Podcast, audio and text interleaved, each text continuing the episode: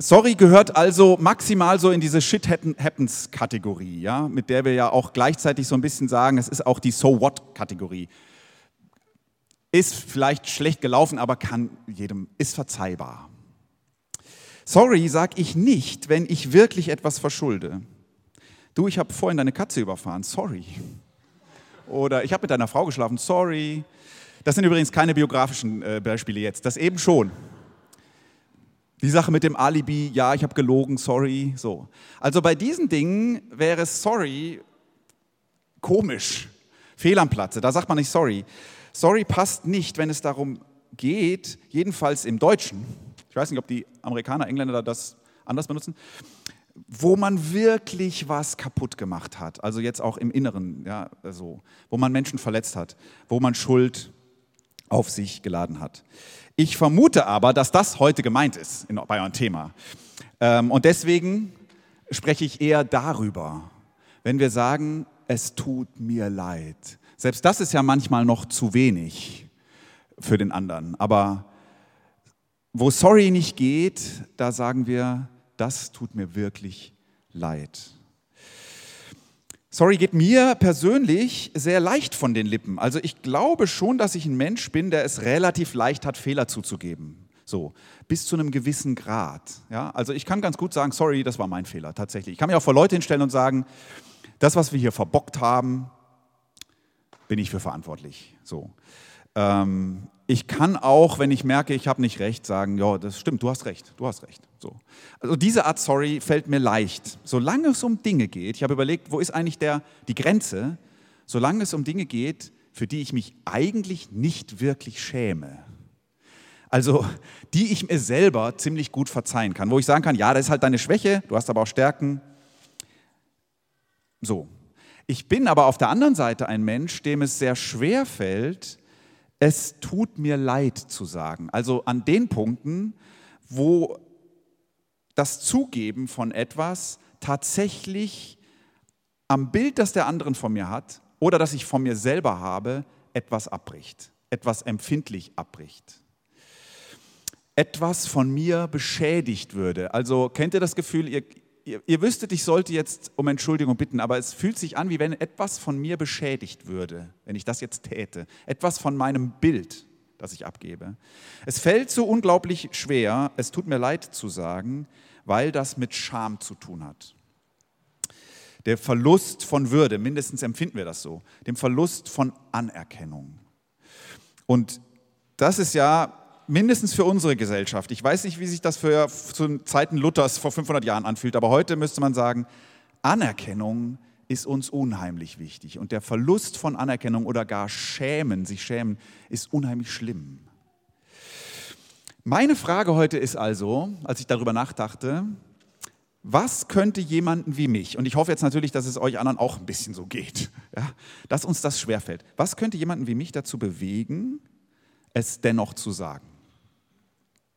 Denn ich glaube tatsächlich in diesen Worten läge eine weltverändernde Kraft, um es mal ganz groß und pathetisch zu sagen, mindestens eine beziehungsverändernde Kraft zwischen mir und den Leuten, mit denen ich Beziehung habe. Ich möchte also heute darüber reden, was mich und euch dazu bringen könnte, es tut mir leid zu sagen. Die, der Untertitel war ja die Kunst zu verzeihen. An der Stelle weiche ich tatsächlich ein bisschen ab und habe gedacht, ich nehme mir mal das Recht heraus, nicht über die Kunst zu verzeihen zu reden, sondern über die Kunst, um Verzeihung zu bitten. Ist ja ein bisschen was anderes. Ähm, über die Kraft von Vergebung und Vergeben reden wir ja viel in der Kirche, wissen wir auch, dass wir das tun sollen. Ich gedacht, ich rede jetzt mal ein bisschen aus der anderen Richtung, obwohl es natürlich um dieses Thema letztlich geht. Was die Kraft, um Vergebung zu bitten. Ich will nicht sagen, dass das die Voraussetzung ist, dass der andere überhaupt vergeben kann, aber es macht es wesentlich leichter. In diesen, in diesen Worten liegen, liegt eine irre Kraft glaube, das liegt, da liegt eine irre Chance drin für euch als Kirche, für uns als Kirche, für euch als Familien oder Gemeinschaften oder Freundschaften, vielleicht auch für Politik. Da sieht man selten, dass jemand sagt, das tut mir leid, einem anderen Politiker gegenüber in der Debatte oder so. Vielleicht wäre das eine Chance zwischen Geschlechtern und den Kämpfen, die es da immer noch gibt zwischen Gruppen unterschiedlicher Überzeugungen, zwischen Ethnien. Es tut mir leid. Ich schaue dafür mit euch in die Josefsgeschichte. Das ist ja bekanntermaßen so eine Vergebungsgeschichte. Ne? Einer widerfährt Ungerechtigkeit, am Ende vergibt er, alles toll, tolles Beispiel, sollen wir uns äh, daran orientieren. So. Ich glaube aber, die Geschichte hat noch mehr zu sagen. Ich glaube, sie sagt so, so tatsächlich sogar hauptsächlich etwas anderes als wie kann ich vergeben. Ähm, sie sie sagt hauptsächlich, glaube ich, etwas anderes. Und ich möchte heute einen Blick mit euch werfen, um dieses andere, was sie sagt, so ein bisschen hervorzuholen. Das ist ein ungewohnter Blick auf diese Geschichte, jedenfalls war er für mich ungewohnt. Ich habe ihn nämlich in diesem Buch gefunden von Jonathan Sachs, Not in God's Name. Es geht in diesem Buch um religiöse Gewalt und wie sie überwunden werden könnte. Ähm, dieser Mann war britischer Großrabbiner, was auch immer genau das sein mag. Jedenfalls, ähm, er, und er legt diese Josefsgeschichte aus. Und ich habe gedacht, das ist ja kein Nachteil, wenn ein jüdischer Theologe oder wenn wir einem jüdischen Theologen zuhören, wenn er eine jüdische Geschichte auslegt. So. Ich folge also in meinem Gedankengang ein bisschen ihm, obwohl es bei ihm ein bisschen um ein anderes Thema ging. Ähm, also, jetzt mal so kurz. Wenn wir, diese Geschichte steht im Buch Genesis. Und das Buch, erste Buch Mose kennt ihr vielleicht. Ähm, was auffällig ist oder was einem gar nicht so schnell auffällt, aber was mir durch ihn auffällt, ein Viertel, mehr als ein Viertel, also zwischen einem Viertel und einem Drittel, was ist das? Keine Ahnung, nicht ein Fünftel, ähm, des ganzen Buches nimmt diese Geschichte ein. Also die Geschichte ist unheimlich lang im Vergleich zu dem ganzen Genesis-Buch. Also wenn ihr mal den Aufbau so vor, kurz vor Augen kriegt, es geht da los mit Adam und Eva, ne? Dann gibt es ein paar andere Geschichten, dann kommt die Arche Noah. Ich nehme jetzt mal die, nur die wichtigsten. Turmbau zu Babel. Ich glaube, die beiden sind sogar, eigentlich hätte ich die umdrehen müssen, oder? Nee, gar nicht wahr. Ach, ich weiß es gerade nicht mehr. Egal. Dann geht es jedenfalls los. Doch, ich glaube, sie gehören umgekehrt. Ähm, mit Abraham, Isaac, Jakob, ja, diese Vätergeschichten. Und jetzt, und jetzt sind wir etwa zwischen einem Drittel und einem Viertel. Ab Kapitel 37 kommt jetzt die ganze Bam, Bam, Bam, Bam, Bam Josefs Geschichte bis Kapitel 50 die nimmt einen riesen Raum ein, diese Josefsgeschichte. Ähm, nur diese Geschichte innerhalb eines Buches, in dem unter anderem auch unsere Religion wurzelt. Wurzelt natürlich nicht nur in diesem Buch, aber dieses Buch ist nicht ganz unwichtig. Ihr könnt sicher sein, diese Geschichte, diese Josefsgeschichte da hinten, die steht nicht zufällig da. Die wird da nicht zufällig erzählt. Die wird auch nicht zufällig genau so erzählt, wie sie erzählt wird. Sondern hier will uns ein Text, eine Geschichte etwas sagen. Und zwar darüber, wie Brüder, sorry, hier geht es nicht um Schwestern, kann ich auch nichts für. So, das ist die Art und Weise, wie ich sorry benutze. Ne? Ich kann gar nichts dafür, aber ich sage sorry dafür.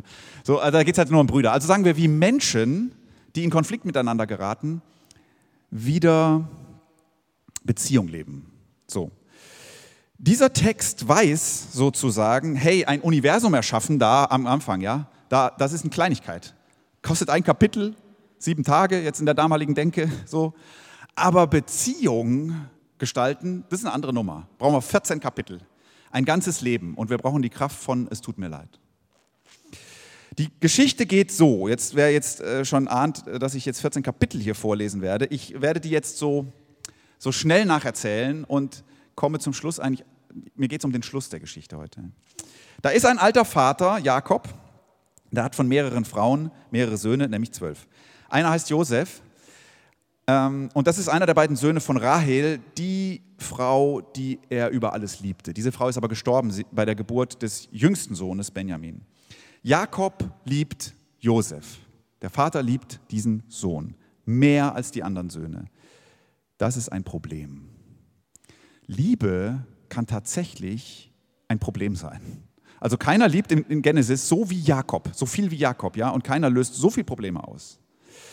Liebe wird hier zum Problem. Liebe löst hier ein Familiendrama aus. Denn wo jemand in Familie oder sonst wo außergewöhnlich geliebt wird, gibt es nicht selten die, die eben nicht so außergewöhnlich geliebt werden und die damit ihre Schwierigkeiten haben. Und man merkt schon, Beziehung gestalten ist echt kompliziert. Denn eigentlich ist Liebe ja das Beste, was es gibt. Wir trauen ihr zu, die Welt zu heilen. Ja, und sie kann solche Probleme verursachen. Beziehung leben ist gar nicht so einfach. Josef ist so ein Typ, der zum Beispiel ab und zu äh, über seine Brüder redet bei seinem Vater, auch schon mal schlecht über seine Brüder redet. Die Brüder hassen ihn dafür. Josef ist der Typ, der äh, besser gekleidet ist als die anderen, weil äh, Jakob ihm die Klamotten äh, geschenkt hat. Die Brüder hassen ihn dafür. Jakob ist der Typ, der träumt, dass seine Brüder vor ihm niederfallen. Das mag ja noch angehen. Der ist aber dann auch seinen Brüdern erzählt. Und sie hassen ihn so richtig dafür. Der Hass dieser Brüder ist kurz vor der Explosion. Josef wird das Opfer dieser Geschichte sein.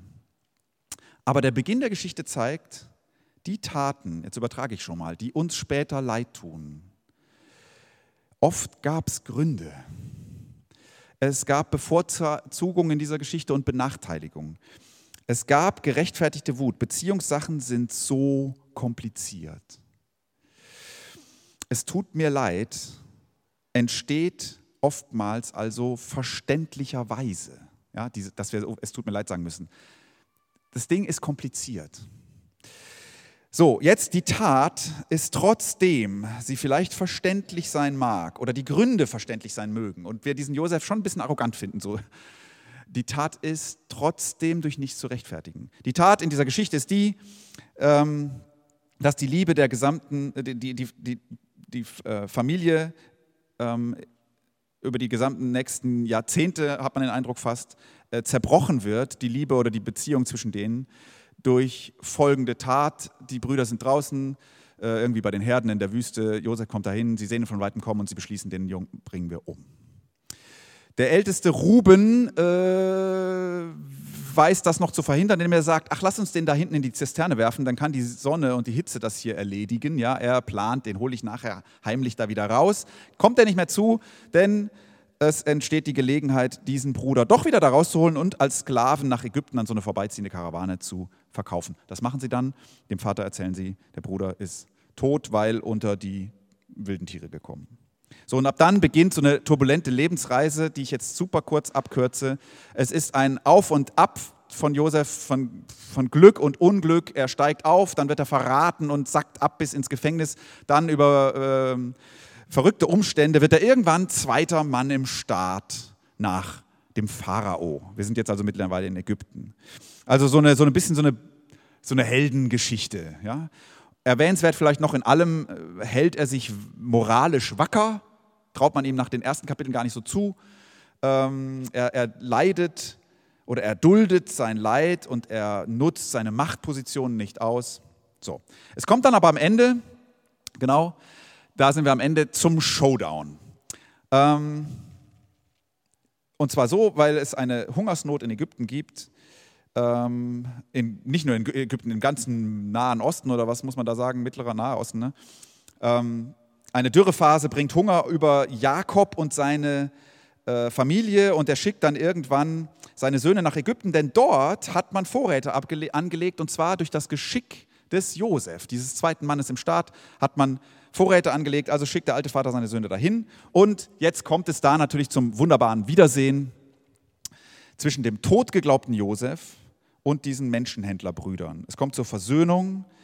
Der Vater wird nach Ägypten geholt und was als Tragödie begann, endet mit einem Happy End und diesem Satz, der in Kapitel 50 und damit, es ist fast der letzte Satz, ich glaube, danach kommen noch zwei, drei Sätze, dann ist das Kapitel 50 zu Ende und auch ganz Genesis zu Ende. Ihr hattet Böses mit mir vor, aber Gott hat es zum Guten gewendet, denn er wollte auf diese Weise viele Menschen das Leben retten. So war sein Plan und so ist es geschehen. So endet dieses Buch. Ohne die böse Tat, so ist der Gedanke, die Tat, für die man, sorry, kann man da nicht sagen, es tut uns leid sagen muss, ohne diese Tat wäre Josef nie nach Ägypten gekommen, hätten die Ägypter nie für die Hungersnot vorgesorgt wäre die Familie jetzt nicht hier, würden sie nichts zu beißen haben und eventuell sogar den Hungertod sterben. Ihr hattet Böses mit mir vor, aber Gott hat es zum Guten gewendet. Diese Aussage also, auf die alles hinausläuft dieser Story ist, so viel Mist auch geschieht, so viel Böses wir auch verursachen oder erleiden, so kacke das Leben manchmal läuft, so schicksalhaft oder so verworren oder so unabsichtlich gut oder unabsichtlich schlecht, so ganz anders als wir dachten, so verfahren, so. Gott war nicht abwesend. Gott war nie abwesend. Er war da und er kann total vergurkte Lebensgeschichten, die so laufen, weil Leute Schuld auf sich laden, zu einem guten Ziel führen. So der erste Gedanke, den du heute mitnehmen kannst für dein Leben. Und Brüdern und Schwestern, Menschen können lernen, lebenslang, nach lebenslangem Zerbruch, dennoch wieder Beziehung zu leben. Brüder können lernen, Beziehung zu gestalten, trotz allem, was war. So, das mal so die grobe Geschichte. So weit, so gut. Ich bin noch nicht da, wo ich eigentlich hin möchte. Ich hatte ja vorhin eine Frage gestellt. Was könnte jemanden wie mich dazu bringen, es tut mir leid zu sagen? Jemanden wie mich, der sein Gesicht nicht verlieren will, dem Anerkennung so wichtig ist, vor sich selber oder Anerkennung von anderen, so. Was bringt uns dazu, unsere Scham zu überwinden und tatsächlich eine Umkehr zu gehen, die, die einen gewissen Gesichtsverlust für uns mitbringt, weil wir sagen müssen, ja, das war meine Verantwortung.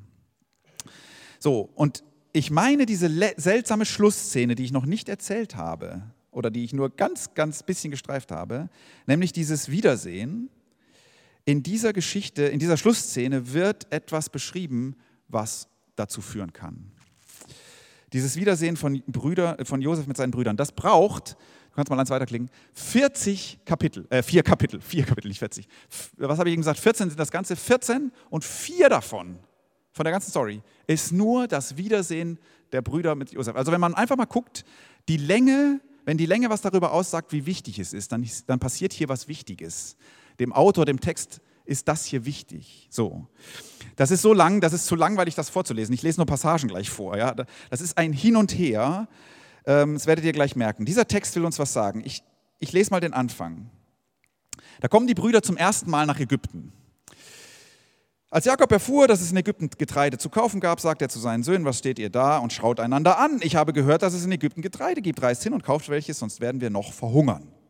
Da reisten die zehn Brüder Josefs nach Ägypten, nur Benjamin, der zweite Sohn Rahels behielt seinen Vater zu Hause, denn er dachte, es könnte ihm unterwegs etwas zustoßen.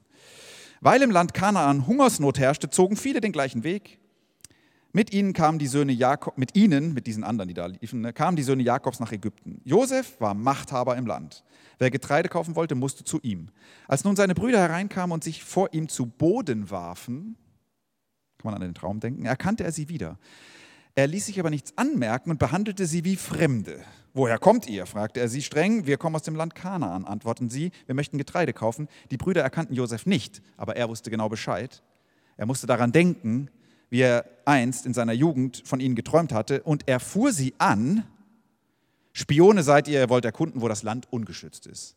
Hier kann man mal kurz so, wenn man die Geschichte nicht kennen würde, würde man denken, boah, was ist jetzt das für eine Logik? Also, Josef denkt an früher und er nennt sie Spione. Was soll die Anschuldigung? Man muss sich auch fragen, warum gibt er sich nicht zu erkennen? Nein, mein Herr, riefen sie, wir sind nur gekommen, um Getreide zu kaufen. Wir alle sind Söhne eines Vaters, ehrliche Leute, wir sind keine Spione. Aber Josef blieb hart, das ist nicht wahr, sagte er, ihr wollt erkunden, wo das Land ungeschützt ist. Sie verteidigten sich, wir sind zwölf Brüder, deine ergebenen Diener, Söhne eines Mannes im Land Kanaan. Der jüngste blieb bei unserem Vater und einer ist tot. Doch Josef sagte, ich bleibe dabei, ihr seid Spione. Ich werde eure Behauptung prüfen. Euer jüngster Bruder muss her, sonst kommt ihr nie mehr nach Hause. Das schwöre ich beim Pharao. Einer von euch soll euren Bruder holen, ihr anderen bleibt so lange gefangen, dann wird man sehen, ob ihr die Wahrheit gesagt habt, aber beim Pharao, ihr seid ja doch Spione. Ließ sie drei Tage ins Gefängnis bringen. Also, er verdächtigt sie grundlos, das passiert hier erstmal. Er setzt sie fest, obwohl sie nichts verbrochen haben. Und er will als Beweis den jüngsten Bruder Benjamin sehen. Wenn man nochmal darüber nachdenkt, das macht auch keinen Sinn. Was soll das für ein Beweis sein? Also da können Sie jeden Teenager heranschleppen und sagen, ja, das ist er jetzt hier. So, also fällt aber keinem auf. Darum geht es ja auch nicht. Was ist Josefs Motivation für dieses Schauspiel hier? Und der erste Gedanke, den man haben kann, ist Rache. Am dritten Tag sagte er zu ihnen, tut, was ich euch sage, dann bleibt ihr am Leben. Auch ich ehre Gott. Also er rudert jetzt ein bisschen zurück. Er sagt, wenn ihr wirklich ehrliche Leute seid, dann lasst mir einen von euch als Geisel im Gefängnis zurück, ihr anderen zieht nach Hause und bringt eurer hungernden Familie Getreide. Aber schafft mir euren jüngsten Bruder her, denn ich will, dann will ich euch glauben und ihr müsst nicht sterben. Die Brüder waren einverstanden. Sie sagten zueinander, das ist die Strafe für das, was wir unserem Bruder angetan haben. Seine Todesangst ließ uns ungerührt. Er flehte uns um Erbarmen an, aber wir hörten nicht darauf. Dafür müssen wir nun selbst solche Angst ausstehen. Ruben erinnerte die anderen, ihr wolltet ja nicht hören, als ich euch sagte, vergreift euch nicht an dem Jungen. Jetzt werden wir für seinen Tod zur Rechenschaft gezogen. Weil Josef sich mit ihnen durch einen Dolmetscher verständigte, ahnten sie nicht, dass er alles verstand. Die Tränen kamen ihm und er musste sich abwenden.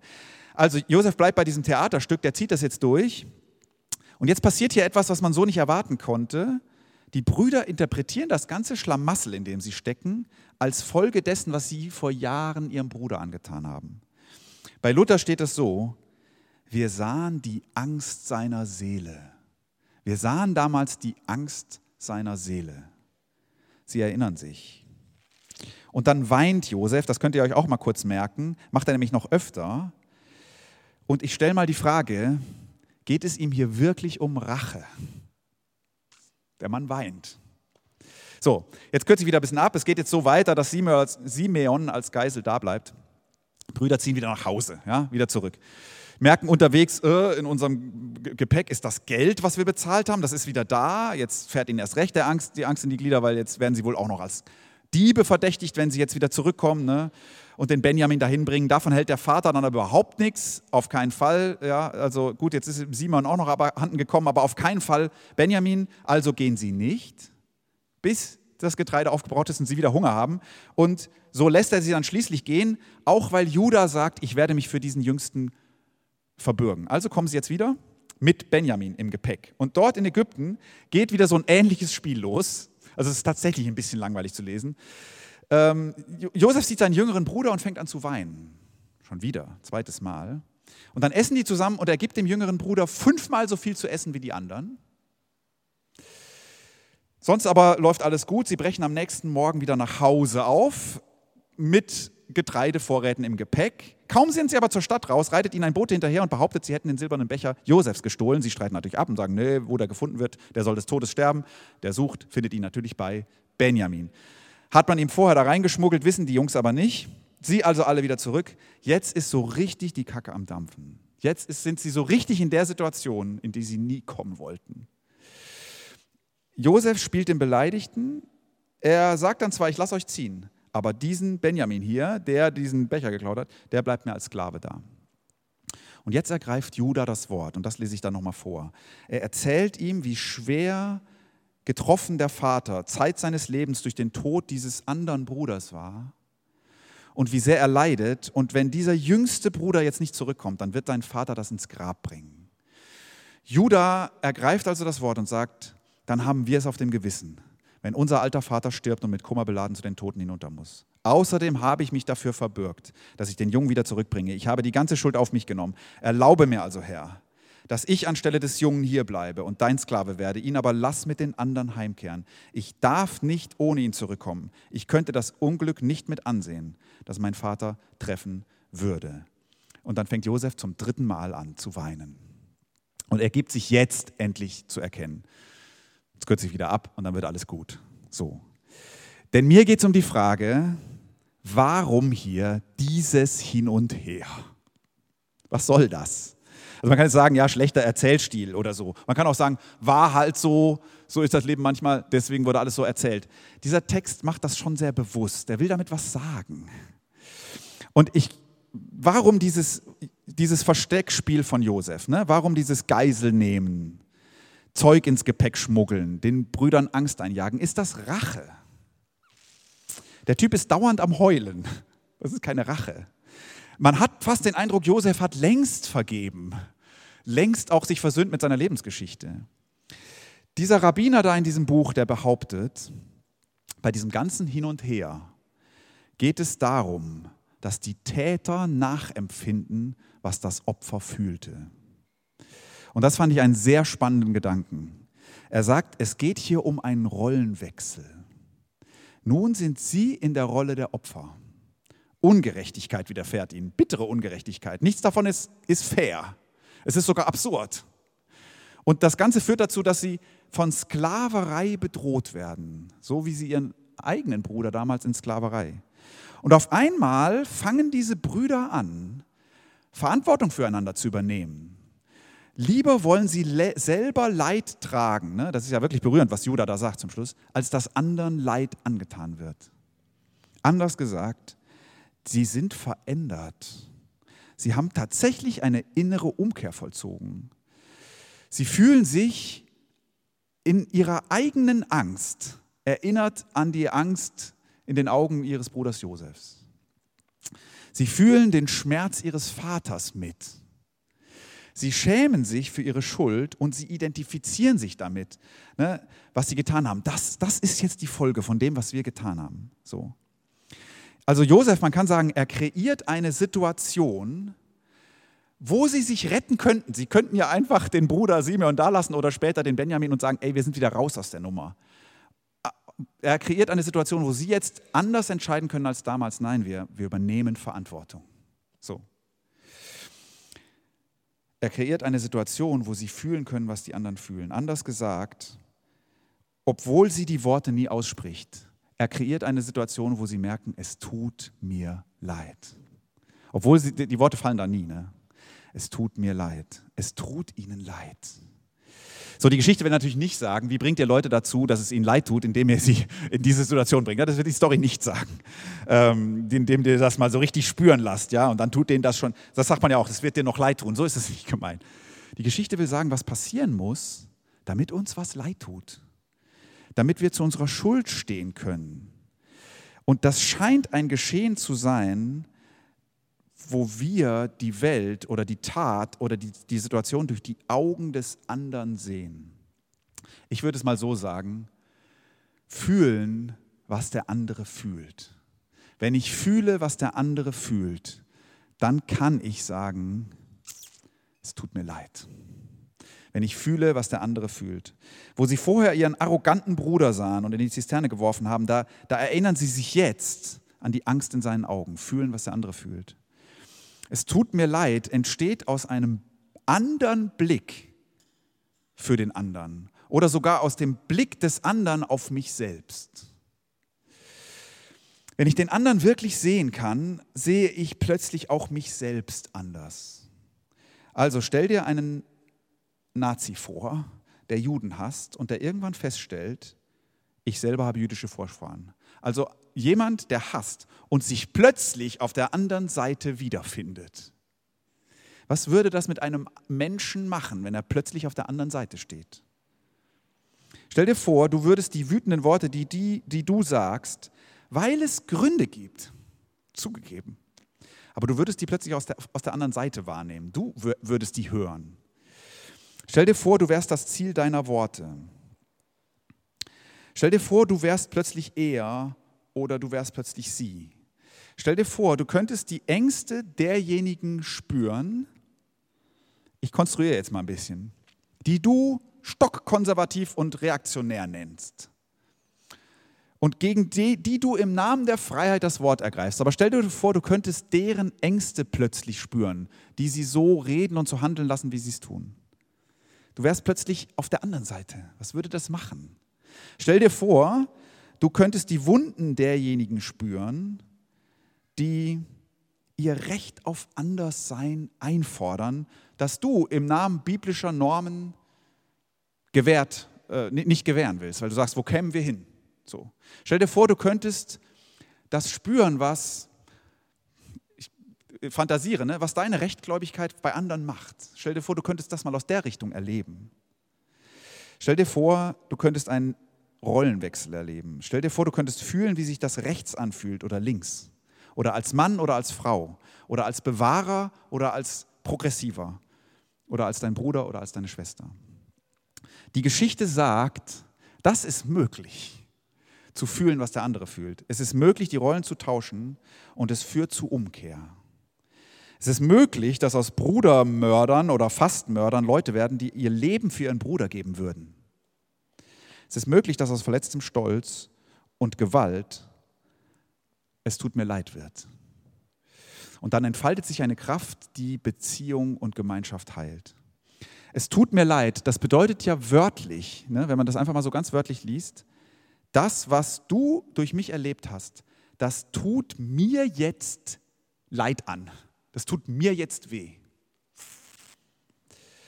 Als der Sohn Gottes in einem viel späteren Kapitel derselben Geschichte an einem Kreuz stirbt, da wird klar, dass Scham, die uns abhält, es tut mir leid zu sagen, tatsächlich überwunden werden kann und um Verzeihung bitten, Türen aufstößt zu ganz neuen Welten, zu einer geheilten Welt. Jesus von Nazareth starb in beschämendster Art und Weise.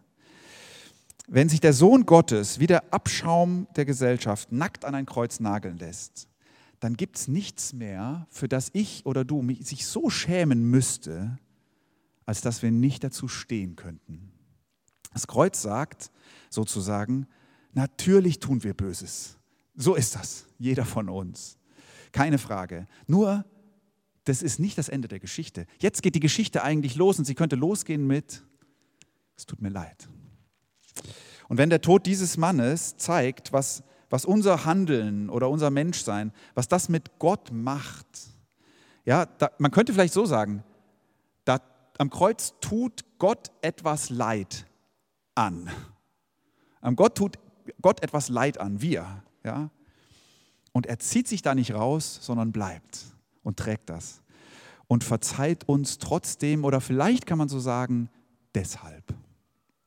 Wenn das so ist, dann sollten wir bald möglichst überlegen, wer von uns muss, wer, wer von den Leuten, die wir kennen, muss von uns eigentlich als nächstes diese Worte hören.